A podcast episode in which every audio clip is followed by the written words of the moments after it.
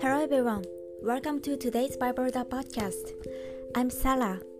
I deliver to today's Bible verse for you. Therefore, take heart, man, for I believe God that it will be just as it was told me. Amen. Paul firmly believed in God's protection until he stood before Caesar. So he was convinced he wouldn't die, whether the ship was in a storm, shipwreck, or hadn't eaten for days. That is why he gave people courage and encouraged them. I hope you can spend your time with the promised God today. Thank you for listening. Hope you have a wonderful day.